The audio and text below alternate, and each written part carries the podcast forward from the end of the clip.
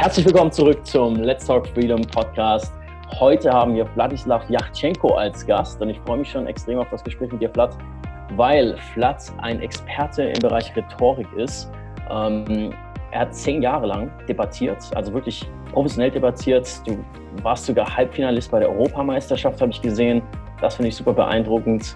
Ähm, und momentan ist Vlad äh, Rhetorik- und Kommunikationstrainer gibt es private Coachings, Seminare, Vorträge, äh, viele natürlich auch für Unternehmer, Geschäftsmänner, ähm, aber generell auch für alle Menschen, die einfach lernen wollen, wie sie besser andere überzeugen können von ihren Standpunkten und ähm, ihre Meinung einfach besser ausdrücken können. Das ist ja einer der essentiellsten Teile des Lebens, äh, besonders für uns als Unternehmer, als Chef, aber auch im Bereich Dating, in zwischenmenschlichen Aktionen, ähm, Interaktionen, überall im Alltag äh, wer sich, wer klar formuliert ähm, kommunizieren kann, ist natürlich klar ein Vorteil in jedem Bereich des Lebens. Deswegen freue ich mich schon extrem auf das Gespräch mit dir, Flat. Ähm, du hast ja auch einen Kurs bei uns in der Freedom Business Academy, zwei Kurse sogar. Einmal den Rhetorik-Meisterkurs, andere überzeugen und einmal den Kurs Effizienz und Effektivität steigern. Also du bist, glaube ich, der Einzige, der zwei Kurse direkt bei uns drin hat in der Academy. Ähm, vielen Dank dafür. Und ähm, ja, deine Website ist argumentorik.com. Da gibt es auch ein kostenloses E-Book mit weiteren Tipps. Äh, da gehen wir nachher noch natürlich drauf ein. Ähm, aber jetzt erstmal herzlich willkommen zum Let's Talk Freedom Podcast. Ja, schön, dass ich dabei sein kann. Platz, äh, du hast zehn Jahre debattiert äh, und dich so intensiv die letzten Jahre, ein Jahrzehnt, schon länger als ein Jahrzehnt mit Rhetorik beschäftigt. Was ist es, das dich so an dem Thema fasziniert? Warum findest du das so wichtig? Ja, ich fange mal an, nicht bei mir, sondern bei Warren Buffett, weil Let's Talk Freedom Podcast, äh, ich weiß nicht, ob der Name schon mal bei euch gefallen ist, aber Warren Buffett hat in seinem Büro in Omaha nicht das Abschlusszeugnis von seiner Universität, sondern das Dale Carnegie Public Speaking äh, Zertifikat hängen, ah, immer noch seit über 50 Jahren. Und Warren Buffett sagt, dass ihm äh, die Rhetorik viel mehr geholfen hat als das gesamte Studium. Wow. Und genau so, also wenn das Warren Buffett sagt, dann muss es schon was heißen. Also dieses öffentliche Reden können, seine Gedanken gut strukturieren zu können. Und Warren Buffett ist ja nicht der unerfolgreichste Mensch der Welt, äh, als teilweise Nummer zwei der reichsten Männer. Jetzt weiß ich nicht, jetzt ist er sicherlich noch in der Top Ten. Mhm. Und bei mir war das ähm, natürlich äh, mit etwas weniger Erfolg als bei Warren, aber es war genau das Gleiche. Also als ich debattiert habe, parallel zum Studium, wusste ich schon, das bringt mich viel weiter als mein Politik- und Jurastudium, weil ich beim Debattieren gemerkt habe, wenn man über eine Sache sieben Minuten lang reden soll, und das, äh, die sieben Minuten, so laufen die ganzen Turniere, also die Welt-Europameisterschaften, da hat jeder Speaker seven minutes. Ähm, und wenn man über sieben Minuten äh, sprechen soll, dann fällt einem erst auf, dass man überhaupt nicht weiß, was zum Thema gehört. Dass man gar nicht seine Gedanken strukturieren kann, dass du nicht weißt, wo ist das zweite, das dritte Argument und wo kann ich ein Beispiel bringen. Und die ersten paar Jahre waren schon bitter, weil du denkst, ich habe jetzt ein Abi, ich studiere, aber ich kriege keine sieben Minuten zusammen. Und dann denke ich mir, wofür für die ganze Schule, wenn ich nicht mal sieben Minuten am Stück sprechen kann. Und mit der Zeit habe ich erkannt, dass dieses Reden und das Sprechen in Wirklichkeit auch das Denken schult. Und je mhm. besser du debattierst oder je besser du argumentierst, desto besser kannst du einfach deine Gedanken ordnen. Und äh, bei Warren Buffett war es ja nicht anders. Also er hat äh, mittlerweile in seinen Letters, die er jedes Jahr raushaut, ja unglaublich klaren Schreibstil. Er spricht sehr klar, er ist super authentisch und man muss nicht auf mich, sondern eher auf Warren Buffett schauen, um zu sehen, Rhetorik ist einfach fürs Business, für Freedom und für ja, für den Gewinn äh, im täglichen Leben unglaublich bedeutungsvoll. Mhm. Ja. Ähm, ja, ich meine, es ist interessant, dass Marketing, im Marketingbereich äh, gibt es alle möglichen trendy Themen und äh, ich will hier den neuesten Social Media Hack lernen und so weiter, aber dass all unsere Marketing-Tools sind ja nur ähm, Channels für Kommunikation, sind nur eine andere, ein anderer Weg, eine Kommunikation, eine, eine Botschaft rüberzubringen an deine Zielgruppe, mhm. aber die Qualität der Kommunikation hängt natürlich einzig und allein von dir ab und da, deswegen ist für mich auch Rhetorik ist einer dieser Grundlagen-Skills. Je besser du wirklich kommunizieren kannst, desto, das wirkt sich natürlich auf alles aus, was du im Marketing, im Verkauf, äh, in Überzeugungsarbeit machst. Deswegen ist das natürlich besonders für Unternehmer, Selbstständige, ähm, Professionelle einfach extrem wichtig. Ne? es hilft dir in Bewerbungsgesprächen, es hilft dir in Verkaufsgesprächen.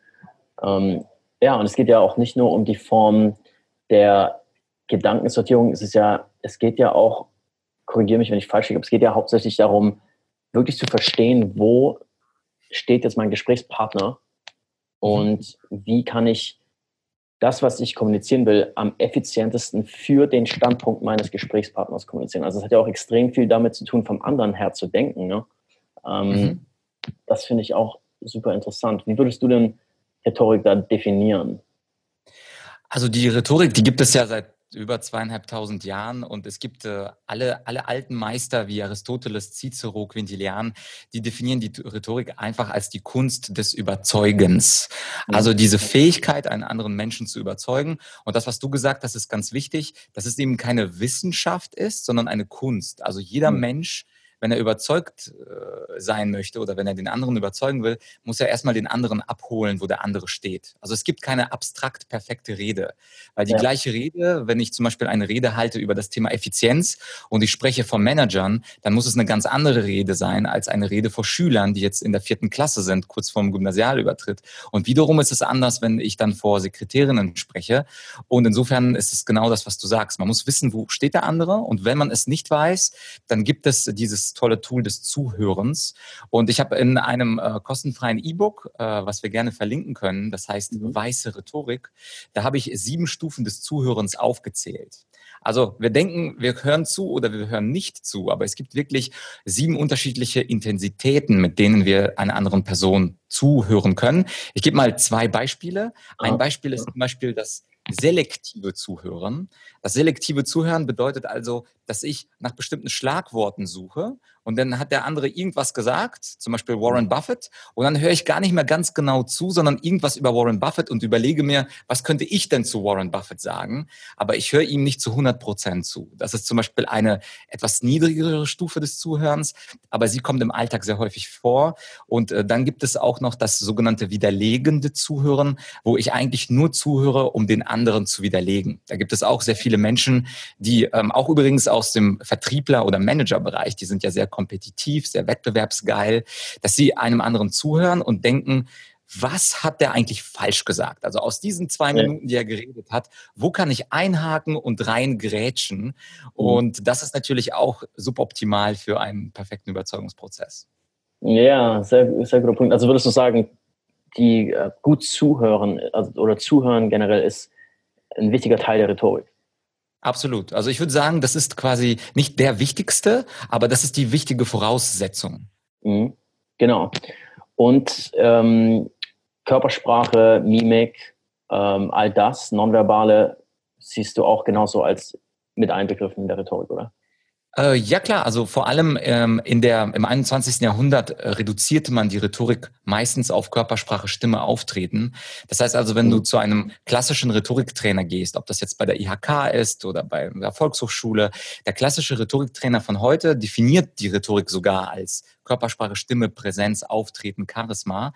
Das war in der Antike etwas anders. Also zum Beispiel einer meiner Vorbilder, ähm, Aristoteles, hat sie auch definiert als Körpersprache, Auftreten, aber das Kernelement ist tatsächlich das Argument und der Inhalt. Mhm. Weil ähm, der gute Eindruck, und das vermittle ich auch in meinen Seminaren, der ist am, am Anfang sehr wichtig. Also die ersten zwei, drei Minuten, da achten wir auf die Frisur, auf das Hemd, auf den Stand. Aber mhm. wenn je länger der Redner spricht, und je länger auch unsere äh, Podcast-Hörer oder auch YouTube-Zuschauer mir und dir zuhören, desto relevanter wird mit der Zeit der Inhalt. Und wenn sie bis zum Ende durchhalten sollen, dann sollten wir möglichst guten Inhalt produzieren, du und ich. Ja. Und wenn der Inhalt Sport ist, aber ich super tolle Gestik habe, unglaublich beweglich und eine tolle Stimme, mit der ich unglaublich modulieren kann, dann ist es aber nach fünf Minuten langweilig und der typische Zuhörer sagt, okay, mir fehlt jetzt ein bisschen Content hier. Ja, ja klar. Ähm, es ist ja so, ich glaube, ganz oft, obwohl eigentlich jeder versteht, wie wichtig Rhetorik ist, ähm, haben ja viele Menschen sich noch nie aktiv damit auseinandergesetzt. Und ich glaube, zum Teil liegt das daran, dass so ein bisschen es so, ein, so eine Misconception gibt, so eine Fehlwahrnehmung, dass eben gut reden zu können, ist ein Skill, der einfach, mit dem man geboren wird. Entweder man kann es oder man kann es nicht ähm, ähnlich wie Singen oder so auch. Und dass teilweise sogar der aktive, das aktive Interesse daran, überzeugender zu werden, dass das schon an Manipulation grenzt. Da wird ja immer sehr schnell das Wort Manipulation rumgeworfen. Ne? Mhm. Und äh, darauf würde ich gerne mal mit dir ein bisschen eingehen, ähm, dass wir das erstmal aus dem Weg räumen. Du hast ja diese weiße und die schwarze Rhetorik, über die du redest. Und erklär doch mal kurz das Konzept davon. Ja, also es gibt die gute Seite der Rhetorik und die böse Seite der Rhetorik, so wie bei Star Wars die dunkle Seite der Macht. Okay. Ja, und die dunkle Seite der Macht in der Rhetorik ist natürlich die schwarze Rhetorik und äh, dazu habe ich auch ein Buch geschrieben, weil völlig überraschend äh, das Thema schwarze Rhetorik die Menschen viel spannender finden als die weiße. Also wenn ich die Nachfrage be be bewerte, zum Beispiel mein äh, Kurs zur schwarzen Rhetorik wird am häufigsten gekauft und der Grund dafür ist, dass die Leute immer natürlich vom Bösen eher angezogen werden als vom Guten. Das ist immer verboten, das ist immer, immer viel, viel spannender. Und letztlich bedeutet schwarze Rhetorik, dass ich verdeckte Techniken, sprachliche Techniken anwende, bei denen der andere mir zustimmt und gar nicht merkt, dass ich da im Verborgenen hantiere und irgendeine Technik anwende. Und die weiße Rhetorik, die ist halt transparent, das ist die gute Rhetorik, das ist die Rhetorik, die sagt, ich, äh, ich zeige dir meine Argumente, ich zeige dir meine Beispiele und diese sollen äh, dich überzeugen auf einem rationalen Prozess. Und die schwarze mhm. Rhetorik ist so ein bisschen irrational, da versuche ich mit Ängsten zu manipulieren, mit falschen Vergleichen zu manipulieren. Ja, und das tun auch ziemlich viele Leute. Also äh, schwarze Rhetorik ist, äh, also wir alle sind auch Täter, nicht nur Opfer der schwarzen Rhetorik. Ja. Ich hatte vor kurzem einen, ähm, einen Coaching-Kunden, der hat mir gesagt, meine Tochter soll bei dir auch zum Coaching kommen, aber ich weiß, dass sie nicht keinen Bock hat weil sie ist so 19, 20, die interessiert sich nicht für Rhetorik. Dann sage ich, ja gut, dann, dann lassen wir die Tochter doch einfach in Ruhe, wenn sie nicht will. Sagt mein Coaching-Kunde, nee, nee, ähm, lass uns es anders machen. Lass uns es so machen, dass du mir schon einen Gutschein ausstellst mit einem Preis drauf und dann überreiche ich ihr den schon im Briefumschlag und dann ist es ja quasi schon gekauft und sie kann da gar nicht mehr raus. Und ja. das ist, das ist so eine, so eine coole Technik. Also in der schwarzen Rhetorik heißt es, jemanden vor vollendete Tatsachen zu stellen oder auf Französisch ein bisschen cooler fait accompli, also vor vollendete Tatsachen stellen. Also ich habe es schon gekauft, liebe Tochter, geh zu Vlad, der wird dich rhetorisch pimpen. Und das ist natürlich eine Manipulationstechnik. Also die Tochter soll überwältigt werden, diese Tochter soll vor vollendete Tatsachen gestellt werden. Und das ist ein liebender Vater. Und das ist nur eins aus tausenden Beispielen, die ich für dich hätte. Ja, nenn doch nochmal ein, zwei Beispiele. Das finde ich gerade spannend. Ja. Ähm, also wie wir alle das schon anwenden zum Beispiel ähm, im Absolut. Alltag. Also, also, also beispielsweise, äh, es gibt ja aus allen Bereichen, es gibt aus den Bereichen Management, Vertrieb, sogar das Thema Effizienz und Effektivität hat damit zu tun, dass ich mich selbst manipuliere, um mich zu etwas zu zwingen oder mich zu überzeugen. Ich kenne zum Beispiel jemanden, äh, vielleicht, vielleicht äh, kennst du ihn auch, Tim Ferriss ist auch ein Podcaster und ja. von ihm oder in einem Interview gab es mal die Idee, ähm, wenn ich etwas Unerlaubtes tue, zum Beispiel über eine Stunde Facebook am Tag oder irgendwas, dann muss ich einen Betrag an eine Organisation spenden, die terroristisch oder anti-Tierschutz äh, oder irgendwas Böses macht. Und wir versuchen ja auch durch äh, Selbstmanagement auch uns selber zu manipulieren. Aber vielleicht mal ein Beispiel aus der, aus der Berufspraxis, das jetzt nicht so krass ist und so weit geht. Ein Beispiel mhm. ähm, beispielsweise aus, aus dem Vertrieb. Also die klassische Geschichte, wenn man etwas gesagt hat als Vertriebler, äh, ist, wie klingt das für Sie? Also wer schon mal einen Vertriebler gehört hat oder einen Verkäufer am Telefon, diese Frage, wie klingt das für Sie? Das ist natürlich eine Frage, auf die Vertriebler trainiert werden, damit sie ein Feedback von dem Kunden bekommen. Und da, diese Frage stellen sie nicht, weil es Spaß macht, diese Frage stellen sie nicht, weil sie effektiv ist, sondern diese Frage hat eben den Hintergrund, den Kunden zu aktivieren. Und interessant ist es ja auch, dass Verkaufstrainer nicht davon sprechen, dass wir verkaufen und closen wollen, sondern äh, Verkaufstrainer sprechen davon, davon, die Kaufentscheidung zu erleichtern. Ja, und das ist natürlich auch ein Euphemismus. Also als, als Verkäufer von, von irgendwelchen Aktien oder, oder Anleihen, Staatsanleihen, möchte ich ja nicht zur, zur Verkaufs- oder die Verkaufsentscheidung erleichtern. Ich möchte mein Finanzprodukt absetzen. Und dennoch äh, sprechen äh, Verkäufer häufig von, von Entscheidungserleichterung, was ein äh, schwarze Rhetorik mäßig ein Euphemismus ist. Also eine zu schöne Darstellung von etwas, was etwas völlig anderes ist. Mhm. Ja, also ich, das sind ganz viele Beispiele. Auch wenn wir nur ganz normales Beispiel, du willst am Wochenende mit Freunden irgendwo hingehen, aber jeder hat eine andere Meinung, was man tun soll und dann fängst du an, denen eine sehr schöne Vision zu malen von was du denkst, was die beste Sache ist, die beste Location, der beste Club, was auch immer. Ähm, und bist auch eigentlich gerade am Manipulieren. Du bist aktiv daran und du redest die anderen Optionen schlecht. Ja, aber da sind die Drinks schlecht genau. oder da ist der Bartender unfreundlich, was weiß ich. Und versuchst deine Option gut zu reden. Ne? Ist, wir benutzen das andauernd im Alltag. Die Frage ist nur, wie bewusst sind wir uns und mhm. ähm, wie bewusst wenden wir diese Dinge halt an. Und dann gibt es natürlich irgendwo eine Gratwanderung, wo es dann irgendwann tatsächlich in Manipulation ähm, endet. Aber ich, ich persönlich sehe es eben so, dass solange das, was ich vertrete, wirklich, solange ich davon überzeugt bin, dass das wirklich von extremem Wert ist für die andere Person und die andere Person davon wirklich am meisten profitiert, dann kann ich alle Techniken der Welt anwenden, aber ich manipuliere ja zum Guten hin und damit ist es für mich einfach Marketing. Ja?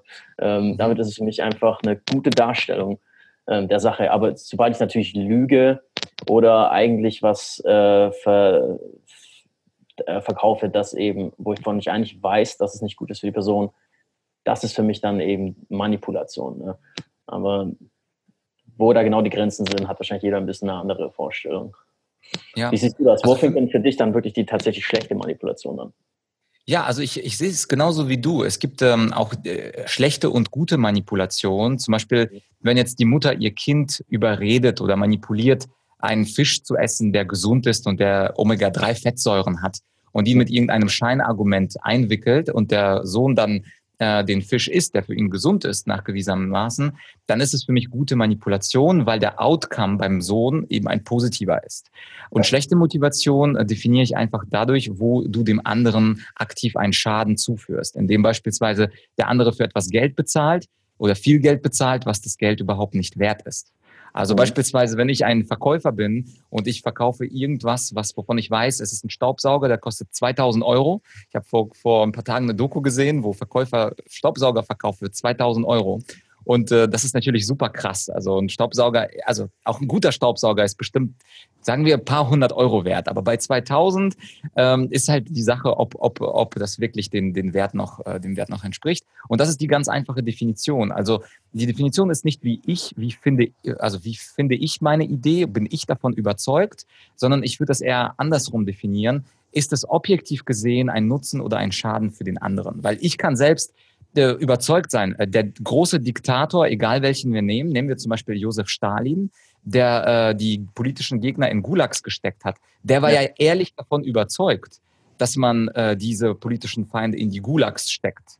Das heißt, mhm. nach, wenn du das so definierst, wie du das machst und sagst, wenn ich davon überzeugt bin, ist das okay, ähm, mhm. ist, glaube ich, die Definition so, dass alle Diktatoren der Welt äh, äh, ja, ja, gute Manipulanten wären. Aber äh, man muss wirklich äh, gucken, was beim anderen ankommt. Und wenn der andere einen Nutzen davon hat, äh, dann würde ich sagen, es ist gute, gute Manipulation. Und das ist eigentlich egal, weil ich davon denke, sondern ich würde es eher objektiv dann betrachten. Mhm. Also es hat ja, ist ja sehr eng mit Psychologie verbunden, ne, das ganze ja. Thema. Ähm, vielleicht können wir auf ein paar psychologische Trigger eingehen. Ich habe mal in einem interessanten sozialen Experiment gesehen, da wurde zum Beispiel ähm, Fremde auf der Straße wurden gefragt, ob sie was Geld haben, ob sie was Geld leihen können. So, hey, hast du mir mal 20 Euro? Und natürlich ist in den allermeisten Fällen, weit über 90 Prozent, die Antwort nein, ganz klar. Ähm, was jetzt aber interessant war, es gibt diesen Bias, dass anscheinend, ähm, wenn die Antwort auf die erste Frage oder die erste Bitte Nein war, also eine ablehnende war, dass dann die Chance für eine positive zweite Bitte, also auf eine, auf eine zweite Bitte, die Antwort positiv wird, dass die Chance massiv nach oben geht. Ich weiß nicht genau den Prozentsatz, aber es war dann tatsächlich so, dass ähm, wenn das Ziel war, 20 Euro zu bekommen von einem Fremden auf der Straße, mhm. wenn die Person dann erstmal nach 40 Euro gefragt hat mhm. oder eben eine höhere Summe und dann ein Nein bekommen hat und dann direkt danach gesagt hat, aha, okay, wie wäre es dann mit 20 Euro? Dann auf einmal ist die Erfolgsrate durch die Decke gegangen, weil einfach äh, im Kontrast zu der davor genannten Nummer und so weiter ist jetzt nicht mehr so groß erschienen und man nicht mhm. zweimal Nein sagen wollte. Und äh, nur durch eine kleine andere Strategie ähm, konnte damit die Erfolgsrate einfach massiv erhöht werden. So gibt es ja ganz, ganz viele Beispiele. Ähm, es gibt auch den Halo-Effekt. Ähm, da habe ich vor kurzem mal gelesen, wie, ähm, die McDonalds darauf aufmerksam wurden. Ich weiß gar nicht, ob die das bewusst gemacht haben oder ob es im Nachhinein eben gemerkt haben. Sobald McDonalds Salate äh, mit ins Menü aufgenommen hat, sind auf einmal die Käufe von Big Macs durch die Decke gegangen. Und äh, als man gerätselt hat, was genau, wie passiert das, was verursacht das, ähm, hat man festgestellt, dass jemand, der sich in die Schlange stellt bei McDonalds und ähm, sich vornimmt, ich kaufe mir jetzt einen Salat, äh, ich, ich, esse, ich ernähre mich gesund, dass der dann in dem Moment, in dem er sich nur vorstellt, den Salat zu essen, triggert er schon das Belohnungszentrum seines Gehirns, das sagt, oh, du bist so gut, du bist besser als all die anderen hier, die Burger fressen, schau dich an, wie gut du bist, obwohl es noch nicht mal durchgeführt wurde. Und durch mhm. dieses erhabene Belohnungsgefühl kommt dann schon automatisch die Argumentation, äh, jetzt darf ich mir auch einen Burger gönnen, weil ich bin so gut, ich bin, obwohl ich es noch nicht mal umgesetzt habe. Äh, deswegen gibt es auch so viele Startups mittlerweile, die dann noch mit wohltätigen Zwecken äh, das Ganze verbinden, so kaufen ein paar Schuhe, wir pflanzen einen Baum. Das funktioniert wie verrückt, weil die Leute einfach im finalen Verkaufsprozess sagen, da ist das das, was sie wirklich dann überzeugt zu sagen, komm, ich tue was Gutes dabei, also kann ich mir das auch gönnen. Um, super interessante Studien dazu. Was äh, sind denn da so ein paar Effekte, die, die für dich rausstechen? Ähm, psychologische Effekte? Ja, also ich, ich, ich persönlich habe jetzt keinen Lieblingseffekt, aber ich glaube, dass es insgesamt ähm, ein paar Dutzend gibt, die man kennen sollte. Am mhm. besten auch beim Namen. Wenn man sich den Namen merken kann, dann kann man auch genau wissen, ah, das macht er gerade mit mir. Und dann fällt es auch viel leichter, nicht darauf reinzufallen. Also ja. die Amis haben so einen coolen Spruch dazu. Der Spruch lautet, name it and tame it. Also benenne es und du kannst es zähmen, wie so ein ja, Tiger ja. im, im, Käfig. Und zum Beispiel auf das erste Beispiel, was du eingegangen ist, dieses Beispiel, ich frage erst nach was Großem, nach 40 Dollar und dann frage ich nach was Kleinem, äh, gib mir doch zwei Dollar, wenn schon nicht 40, dann zwei. Die Technik heißt zum Beispiel Door in the Face Technik oder Tür ins Gesicht Technik. Also du erschreckst den anderen, du packst, du knallst ihm quasi die Tür vors Gesicht, der erschreckt und sagt, ich gebe dir doch nicht 40 Dollar, ich kenne dich doch gar nicht, bist du verrückt. Und dann, wo die Tür quasi ihn geschockt hat, ja gut, dann halt zwei Dollar. Und dann sagt der andere, ja okay, im Vergleich zu den 40 ist das ja genau. äh, ganz, ganz, ganz wenig. Und es gibt zwei Namen. Also der englische Name ist äh, der the Face äh, Technik und der deutsche Name ist der Kontrasteffekt dass mhm. du eben durch den Kontrast 40 zu 2 eben sagst, ähm, ja, das ist auf jeden Fall etwas, was, was, was man kennen sollte, was man benennen sollte. Und äh, genau das, was du auch als zweites angesprochen hast, der Halo-Effekt. Also für die Zuhörer, die es nicht kennen, Halo äh, steht für Englisch für einen Heiligenschein, also so wie bei Jesus äh, eines Tages mal. Und der Heiligenschein, das ist eine positive Eigenschaft, die alle anderen Eigenschaften überstrahlt. Genau. Und ähm, das, das, das, dazu zählen Dinge wie Salate, wie Aussehen, wie Körpergröße, wie Geld. Und dieses eine Kriterium überstrahlt dann den ganzen Menschen. Und dazu gibt es natürlich auch sehr viele, sehr viele, ähm, ja, sehr viele Experimente zum Halo-Effekt. Du hast ja ein paar genannt. Ähm, beispielsweise auch das Thema Aussehen. Also ich laufe nicht immer mit Hemd und Sakko durch die Gegend, aber wenn ich einen Geschäftstermin habe, habe ich es mir einfach angewöhnt, weil das die Teilnehmer seriöser und besser finden. Das heißt, ich bin nicht authentisch gerade. Authentisch wäre, ich hätte so ein gelbes T-Shirt, ich hätte nicht gekämmte Haare und ich würde dann irgendwie so komisch hier, ja, was geht bei dir? Und das wäre authentisch. Aber die Leute assoziieren mit, mit, mit guter Kleidung auch guten Inhalt. Und wenn du zum Beispiel in die Branche der Versicherungsvertreter schaust, ich bin ein ganz großer Fan der Versicherungsvertreter, die können das immer top. Also die sind picobello gekleidet, tolles Hemd, immer eine Krawatte an die haben möglicherweise gar keine Ausbildung. Also die sind nach der Realschule gestartet in ihrer Versicherung, aber die wissen, wie wichtig es ist, durch dieses Erscheinungsbild äh, dem Kunden einen Eindruck zu vermitteln von Prägnanz, Brillanz und natürlich auch Kompetenz. Und insoweit ist, insofern ist Halo eigentlich ein ziemlich schlauer, schlauer Effekt und man muss ihn kennen. Also man muss diese Gedanken des Halo einfach mal gehört haben. Und ähm, wer, wer diese Effekte ähm, halt kennen möchte und auch was dagegen tun möchte, da kann ich nur mein Buch Schwarze Rhetorik ähm, empfehlen. Das kostet im Handel 10 Euro. Also es kostet, ich bin jetzt aus München, wenn du eine, Mütze, eine Pizza bei Osteria bestellst und ein Getränk, dann ist es mehr ähm, als, als, als eine Pizza. Und da äh, werde ich, äh, gehe ich diese, diese äh, ganzen kognitiven Verzerrungen und Scheinargumente durch, weil man muss die wirklich nennen ähm, und benennen können, um sie wirklich ähm, einzuzähmen und äh, nicht darauf reinzufallen und am Ende des Tages nicht über den Tisch gezogen zu werden. Mhm. Ja, ja. Ja, super wichtig. Äh, das mit der Kleidung finde ich auch interessant. Da habe ich mal von einer Studie gesehen, wo einfach äh, bei Menschen, die, die sieht gut aus, sieht gut aus, der Anzug. Ich gesehen, Menschen, die an roten Ampel stehen, Fußgängerampel, und dann wurde getestet, wenn jetzt jemand eben über Rot läuft, wie viele Leute folgen ihm. Und wenn die Person, die über Rot gelaufen ist, einen Anzug getragen hat, dann mhm. war die Quote der Leute, die ihm gefolgt sind, einfach ein x-faches höher als bei irgendeiner anderen Person. Ähm, da sieht man einfach, wie tief immer noch dieses Autoritäts- und äh, ja, professionelle Denken äh, verbunden ist mit der Kleidung. Das ist wirklich interessant. Ähm, cool. Wie würdest du denn sagen, wenn jetzt, wenn jetzt jemand sagt, okay, interessant, ich habe mich noch nie so richtig mit dem Thema beschäftigt, aber ich sehe den Punkt, äh, wie, wie natürlich der Return on Investment ist natürlich riesig, wenn ich lerne, besser zu kommunizieren, äh, mit wer auch immer vor mir sitzt, egal in welcher Situation. Ähm, ich kann nur profitieren für den Rest meines Lebens davon. Ähm, aber wo fange ich an? Wo, wie fange ich jetzt an, ganz praktisch besser zu werden? Ähm, hast du da ein paar ganz praktische Tipps, wie man da vorgeht? Also ein Tipp hat ja mit eurer AMS Academy zu tun. Ähm, ihr habt ja super tolle Experten zusammengebracht zu unterschiedlichsten Themen und deine Leute kennen die AMS Academy ja höchstwahrscheinlich und da gibt es ja ähm, den einen Rhetorikkurs äh, von mir, der die Basics erklärt. Das heißt also, wer von den Zuhörern von Daniel noch nicht on, also in dieser Academy ist, ähm, das würde ich äh, empfehlen. Also in diesem Online-Rhetorikkurs gibt es die theoretischen Basics, also alles, was man äh, als Grundlage wissen möchte, kann man in diesem Kurs in drei Stunden dauert er, glaube ich, in Videolektionen ähm, lernen. Also das heißt, äh, einfach auf deine Plattform gehen und dort nach Rhetorik suchen. Ja. Wer jetzt nicht warten möchte oder wer jetzt sagt, ich möchte wirklich nichts investieren, also ich möchte, weil äh, euer, eure Mitgliedschaft kostet ja etwas, wer jetzt sagt, ich ganz möchte einfach... Da, ja. Wenn ich ganz kurz unterbrechen darf an der Stelle, für alle Podcast-Zuhörer gibt es nämlich 50% Rabatt für die Freedom Business Academy. Und alle Infos gibt es hier unten. Genau. Aber weiter jetzt für diejenigen, die gar nichts ausgeben wollen und einfach äh, direkt loslegen genau. Können.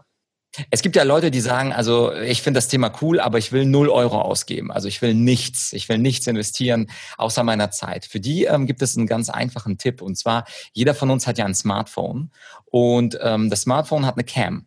Und was meine, äh, die erste einfachste Übung wäre, dass äh, man sich selbst aufnimmt, dass man also das Handy vor sich platziert auf dem Tisch, vielleicht äh, an einen Laptop oder einen Buchrücken, so dass äh, man sich selbst filmen kann. Und das, ich nenne das immer die Smartphone Challenge. Das ist die Herausforderung, dass man dann eine Drei-Minuten-Rede hält. Einfach nur für sich. Man kann es nachher auch löschen für die Leute, die sagen, oh mein Gott, aber wenn das gepostet irgendwo wird. Also man nimmt es einfach auf und spricht drei Minuten über jedwedes Thema. Und ähm, als Themenvorschlag hätte ich beispielsweise so einen Klassiker, den ich auch in Seminaren nehme. Warum hat das Online-Dating die Liebe getötet? Das ist immer so ein Thema, was im Seminar immer für Furore sorgt. Also warum denkst du, hat das Online-Dating die Liebe oder die ewige Liebe getötet für alle Zeit? Hier deine Meinung dazu. Ja, und ja. zu diesem Thema, ähm, du, kann, du kannst dir, also der liebe Zuhörer kann dann ähm, einfach sich fünf Minuten oder zehn Minuten Zeit nehmen, so sich so ein bisschen die Argumente zu überlegen und dann Zettel weglegen und nur auf das Smartphone schauen und diese drei Minuten Rede halten. Und durchhalten, also man sieht ja die Zeit, also jeder, jeder, jedes Handy hat ein Samsung, Apple, iPhone, alle, alle haben ja so ein äh, Videoding. Und nach drei Minuten sich diese Rede einfach mal selber anschauen. Und man braucht nicht unbedingt einen teuren Coach, sondern man sieht auch sehr schnell selber, wo habe ich weggeschaut, wo habe ich mir eigentlich an der Nase gekratzt, wo habe ich mich irgendwie komisch hingesetzt, wo fängt meine Stimme an, äh, bröselig zu sein, wo habe ich einen Blackout gehabt? Und wo fehlt mir vielleicht ein Argument, ähm, dass ich überhaupt nicht weiter weiß, wie ich diese drei Minuten füllen kann. Und diese Smartphone-Challenge mit diesem Thema, wenn man das einmal macht, dann beim ersten Mal nicht ver, ver, ver, verzagen, das klappt beim ersten Mal nicht perfekt, aber wenn man diese Übung dann ein zweites Mal wiederholt, sich nochmal vielleicht länger über das Thema Online-Dating Gedanken macht oder das Thema Tinder oder Parship oder wie die alle heißen, dann diese Rede einfach ein zweites Mal halten. Und du wirst sehen, dass diese zweite Rede schon viel, viel besser ist. Und äh, diese zweite Rede wird äh, dich motivieren, hoffentlich auch eine dritte zu halten. Und so wirst du mit der Zeit äh, dann einfach besser. Cool. Wie wichtig findest du es sich dabei, äh, wenn du das Handy anschaust, dir wirklich vorzustellen, dass jetzt ein Mensch sitzt oder vielleicht sogar das Publikum. Also hast du das Gefühl, dass das ähm, einen Unterschied macht. Mir ist nämlich schon selbst oft aufgefallen, dass ähm, zum Beispiel ich in Gesprächen mit interessanten Menschen komme ich viel leichter in Flow-Zustände, ähm, kann vielleicht tausend Argumente oder mich an Dinge erinnern, die ich gelesen habe. Ähm, aber wenn ich ganz alleine nur eine Kamera schaue, ist das eine ganz andere Geschichte. Das ist für mich viel, viel, viel schwieriger. Und ich glaube, deswegen fällt es, glaube ich, teilweise denken Leute, sie wären viel schlechter, als sie eigentlich sind, weil es aber einfach nicht natürlich ist, in eine Kameralinse zu schauen. Ähm, und wenn du einen Mensch vor dir hast, der auch reagiert und der eine Mimik hat und so weiter, ist das Ganze, finde ich, viel, viel einfacher. Mhm. Ja, also da gibt es ganz unterschiedliche Typen. Die einen, also die Introvertierten, die, denen fällt das leichter, in die Kamera zu schauen. Und die Extrovertierten, denen fällt es leichter, mit Menschen zu interagieren. Das heißt, du bist offensichtlich ein extrovertierter Typ, wenn es dir mit Menschen leichter fällt. Ähm, okay. Ich würde äh, an die, an die Introvertierten den Appell machen, probiert es doch erstmal mit der Cam. Aber natürlich geht es am Ende des Tages darum, vor echten Menschen zu sprechen. Und äh, der klassische Tipp, es ist eigentlich wie beim Bewerbungs Coaching. Der Tipp ist, äh, versuch doch mal mit deinem besten Freund erstmal ein Bewerbungsgespräch oder mit deinem besten Freund eine Rede zu halten. Also ein einziger Freund oder eine Freundin.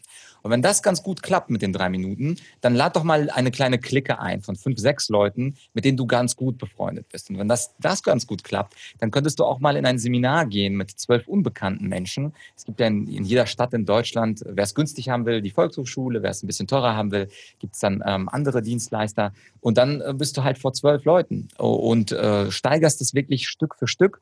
Äh, wenn man mich sofort auf Weltmeisterschaften gesteckt hätte beim Debattieren, du hast ja angedeutet, ich habe zehn Jahre debattiert, da wäre ich ja mit blauen Augen und gebrochenen äh, Selbstbewusstsein da, davon gekommen. Aber ich habe selber angefangen in einem ganz kleinen Raum im Debattierclub München. Das waren Studenten, das waren insgesamt zehn, zwölf Leute. Und das hat mich am Anfang schon sehr überfordert. Und heute, wenn das dann 500 oder 1000 Leute sind, ist es für mich ganz normal, weil ich eben auf großen Turnieren einfach 500 bis 700 Mal aufgetreten bin. Das heißt also, wenn man klein anfängt, das ist wie beim Joggen. Äh, ich habe zum Beispiel eine, eine Bekannte, die hat noch nie gejoggt und die hatte Angst vorm Joggen. Dann habe ich ihr gesagt, fang doch erstmal an mit fünf Minuten Joggen. Einfach nur fünf.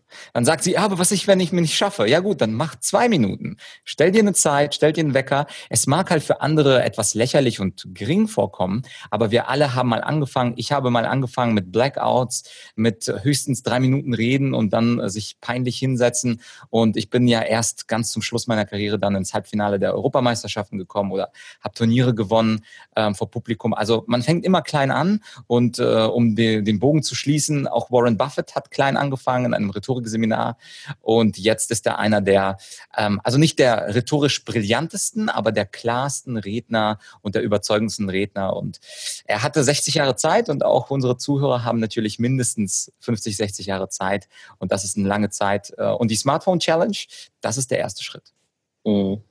Ich glaube, man kann sogar argumentieren, dass, dass wir heute, dass Rhetorik heute wichtiger ist als je zuvor, weil ähm, bis vor kurzem war es eben so, dass du maximal hast du vielleicht eine Rede vor ein paar tausend Leuten halten können, in irgendwelchen Hallen, wo deine Stimme wirklich so weit getragen werden konnte. Und ähm, auch selbst dann war eben diese Rede für immer danach verschwunden und in zehn Jahren war nur das übrig, woran sich die Leute erinnert haben, die da waren. Aber heute, wenn du dich vor eine Kamera setzt und was auf YouTube hochlädst, dann ähm, immortalisierst du wirklich diese Rede also die, die ganzen Vorträge, die aufgezeichnet sind, wir haben uns schon so daran gewöhnt, aber wenn du dir mal vorstellst, wie abgefahren das ist, dass ein Video, das du hochlädst oder eine Podcast-Episode, die du publishst, dass die vielleicht noch in tausend Jahren, ähm, wenn nicht irgendein Komet uns ausgerottet hat oder sowas, äh, dass vielleicht noch in tausend Jahren Menschen sich die anhören und davon inspiriert werden. Ähm, und dass die eben theoretisch unendlich viele Menschen in deiner Lebzeit sogar noch die ganze, theoretisch die ganze Erde erreichen kann. Also was für ein Potenzial heutzutage in einem, in einer einzigen Rede steckt für dein Business, äh, für dich selbst.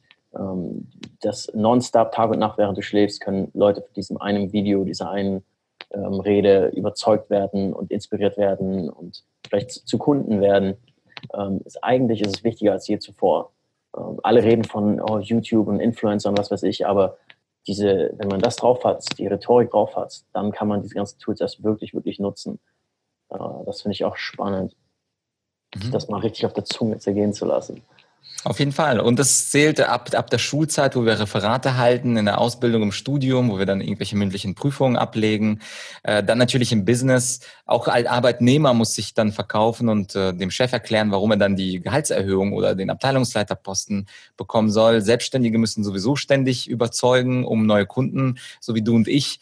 Die kommen ja nicht einfach so auf deine und meine Plattform, sondern wir müssen die überzeugen. Und natürlich die Manager, Führungskräfte, die reden ja, die kommunizieren ja 90 bis bis 100 Prozent ihrer Arbeitszeit. Die äh, produzieren ja nicht im Handwerk, sondern sie, sie müssen mit ihrer Sprache überzeugen. Also es gibt quasi niemanden, ähm, der äh, heutzutage ähm, auf Rhetorik verzichten kann. Das war früher anders. So der klassische Handwerker, der die ganze Zeit nur Tische äh, gemacht hat, der musste jetzt nicht reden können. Aber heutzutage muss sich ein Handwerker in München beispielsweise gegen ganz viele andere Handwerker am Telefon durchsetzen. Und da äh, braucht er auch gute Rhetorik, gute Stimme, selbstbewusstes Auftreten. Mhm. Ähm, was würdest du sagen, sind ein paar Fehler, die die meisten Menschen beim Sprechen machen. Gehen wir jetzt mal von einem klassischen Szenario Präsentation aus, äh, Verkaufspräsentation, was auch immer. Gibt es ein paar ganz klassische Fehler, die man vermeiden sollte oder die dir immer wieder auffallen bei deinen Coaching-Kunden zum Beispiel, dass das immer wieder sich wiederholt? Ja, also ich meine, ich mache das die Trainings jetzt seit zwölf Jahren. Ähm, ich könnte jetzt äh, ganz viele runterrattern, aber ich möchte nur einen Fehler nennen, damit er wirklich in Erinnerung bleibt. Und der größte Fehler, den man in einer Präsentation machen kann, ist der fehlende Blickkontakt. Das mhm. ist etwas, was ich bei fast jedem beobachte, dass die Augen äh, irgendwo auf dem Tisch sind, irgendwo aus dem Fenster, aus der Decke. Und das klingt so banal.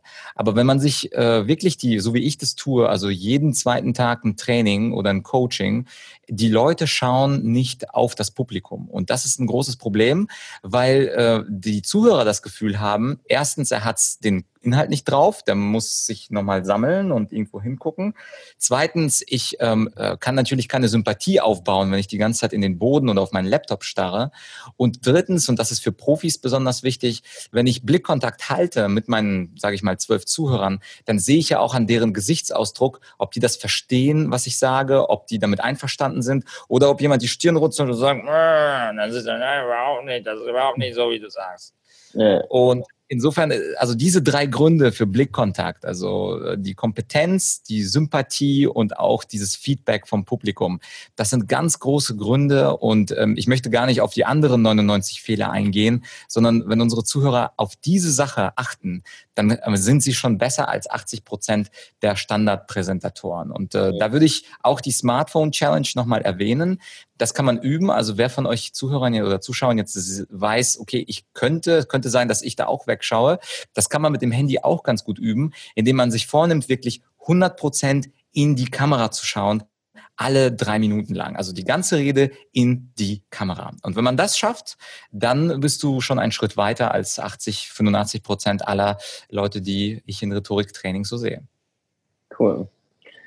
Ich weiß noch, als ich äh, als Teenager wusste, ich, ich will äh, lernen, Public Speaking will ich drauf haben.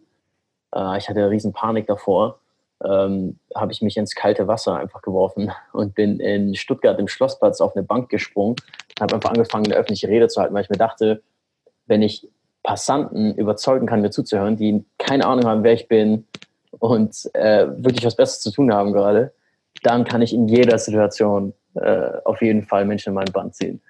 Und das habe ich dann wirklich ein paar Jahre lang fast wöchentlich gemacht. Ich bin auch nach London zum Speakers Corner und äh, das hat so viel Spaß gemacht und so viele unfassbare Connections. Äh, dadurch bin ich dann auch eingeladen in alle möglichen Radiostationen und äh, Schulen und so weiter als Sprecher.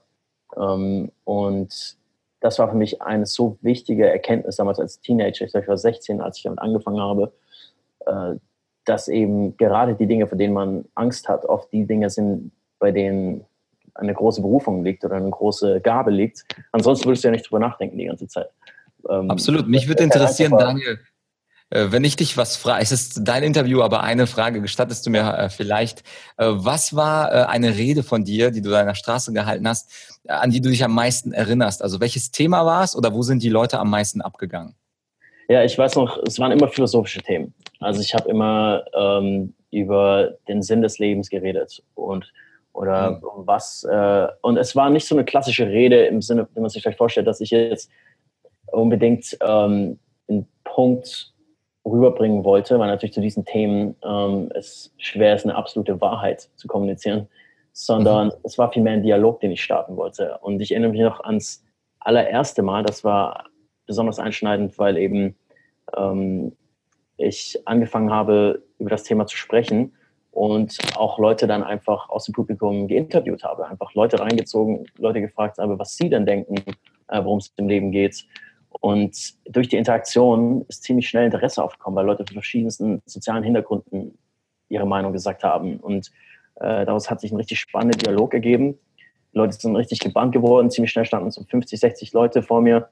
Cool. Und ähm, ab einem gewissen Punkt gab es einfach so einen schönen Moment, ähm, in dem ich rüberbringen konnte, wie wichtig es ist, sich wirklich auszuleben im Leben, anstatt nur äh, gesellschaftlich runtergereichte Prinzipien oder Vorstellungen von einem gut gelebten Leben einfach zu übernehmen, blind und seine eigene Individualität äh, sein Leben lang unter äh, Verschluss zu halten. Ähm, und das gab so diesen Moment, wo dann wirklich mir selbst die Tränen das Gesicht runtergelaufen sind und äh, mindestens 10, 20 Leute, äh, die dort standen, angefangen haben, genauso wie ich, äh, mit Tränen in den Augen dazustehen. Und am Ende sind Leute geblieben und haben mich umarmt und es gab Gruppenumarmungen. Es war einfach ein wunderschöner Moment äh, von, mhm. Ermutig von Ermutigung für uns alle. Und ähm, das hat sich ganz tief bei mir eingebrannt, einfach. Dass, ähm, dieses Erlebnis war unfassbar schön. Und das äh, hatte ich dann noch viele andere Erlebnisse natürlich.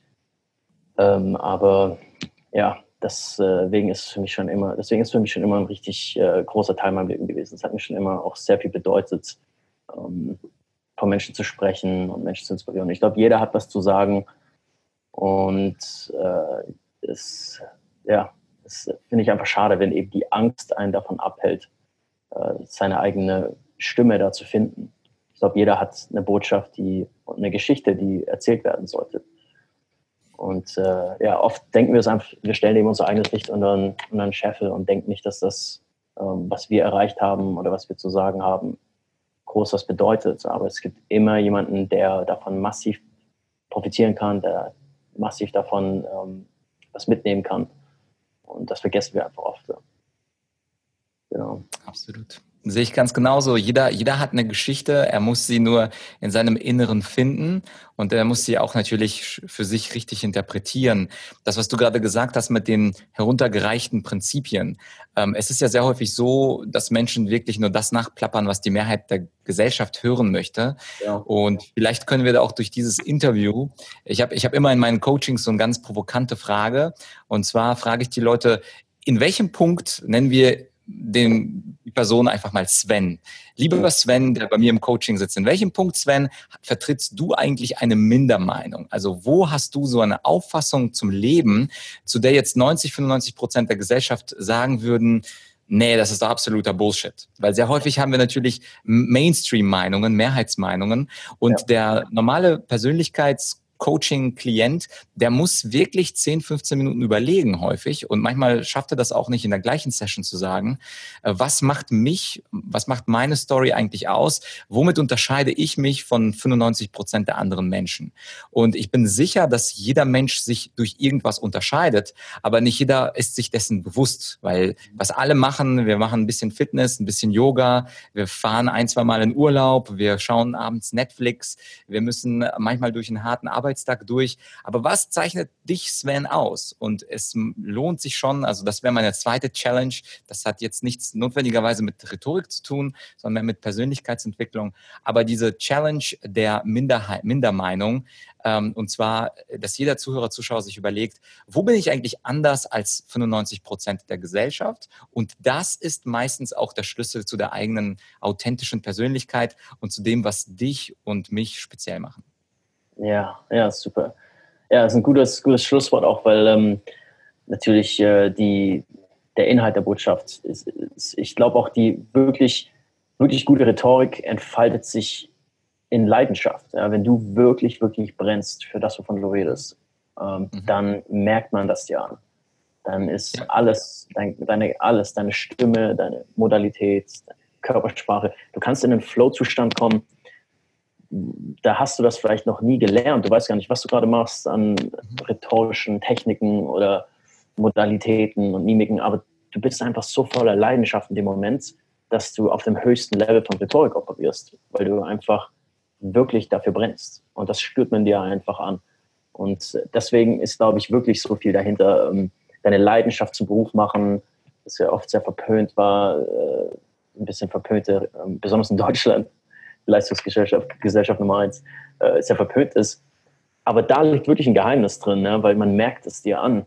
Und äh, wenn du was verkaufst, äh, egal wie perfekt deine Rhetorik-Skills sind, aber wenn du nicht dafür brennst, dann wirst du niemals so gut verkaufen, als wenn du wirklich, wirklich dahinter stehst. Und das merken Menschen einfach, das spürt man einem eben an. Das kann man sehr schwer faken. Ne? Deswegen Absolut. ist es glaub, gut, das nochmal hier in Verbindung zu bringen. So, wenn du vorhast, dich vielleicht auch als Speaker oder Verkäufer oder so wirklich, wirklich äh, dir was aufzubauen, dann frag dich erstmal, was ist denn, was wäre denn wirklich meine Botschaft oder das Produkt, für das ich wirklich, wirklich brenne? Mhm. Absolut. Und es gibt ja dieses schöne Zitat, damit würde ich äh, dann auch schließen. Also Augustinus ist ein ganz großer äh, Rhetoriker gewesen und der hat gesagt, in dir muss brennen, was du in anderen entzünden willst. Uff. Wow. Und das ist natürlich ein schönes Zitat. In dir muss brennen, was du in anderen entzünden willst. Aber um herauszufinden, was denn in mir brennt, muss ich mir die Frage stellen, was macht mich denn besonders? Welche Spezialgebiete, welche tollen Leidenschaften habe ich, aus denen ich dann vielleicht auch bare Münze schließen kann? Aber das, das wäre, das wäre nochmal unser Aufruf wahrscheinlich an alle Zuhörer. Findet raus, wofür ihr brennt und dann könnt ihr euch auch die anderen dafür entzünden. Ja, super Schlusswort. Vielen Dank für deine Zeit, Flatz. Ähm, wenn jetzt Leute mehr über dich rausfinden wollen, sagen, okay, ich, ich will jetzt lernen, wie das geht und ich will mit Flat connecten. Einmal gibt es ja von dir den Menschen überzeugen Podcast. Ne? Den gibt es auf jeder, jeder Podcast-App, auf iTunes, überall. Einfach Menschen überzeugen. Und äh, deine Website ist argumentorik.com. Das verlinken wir auch alles in den Show Notes. Link zu den Show Notes gibt es auch hier unten drunter den Video oder unter der Podcast-Episode. Ähm, du äh, erzähl doch mal selber noch kurz, was du noch, wo man dich noch finden kann, auch auf Social Media und so weiter. Genau, also ich glaube, was auch ganz nett wäre, wenn, wenn wir das äh, Buch Weiße Rhetorik verlinken mit diesen sieben Stufen des Zuhörens. Mhm. Ähm, das, das würde ich auch jedem empfehlen, ähm, kennenzulernen, wie funktioniert denn eigentlich die gute Rhetorik, die weiße Rhetorik. Da können wir vielleicht noch einen Link setzen. Und ansonsten, ich glaube, wenn wer meinen Namen bei Google eintippt, der ist ja schwer genug. Äh, Wladislav Yachtschenko, äh, der, das, das ist der einzige Treffer weltweit. Insofern Ihr findet mich äh, überall, also auf Facebook, auf Xing, LinkedIn, auf allen, allen diesen Plattformen. Würde mich natürlich freuen, wenn ihr die Smartphone Challenge macht. Äh, und ja, vielleicht sieht man sich an einer anderen Stelle. Genau. Alles klar. Vielen Dank für das super Gespräch, Vlad. Und dir noch einen schönen Tag. Bis bald. Ne? Ja. Bis bald.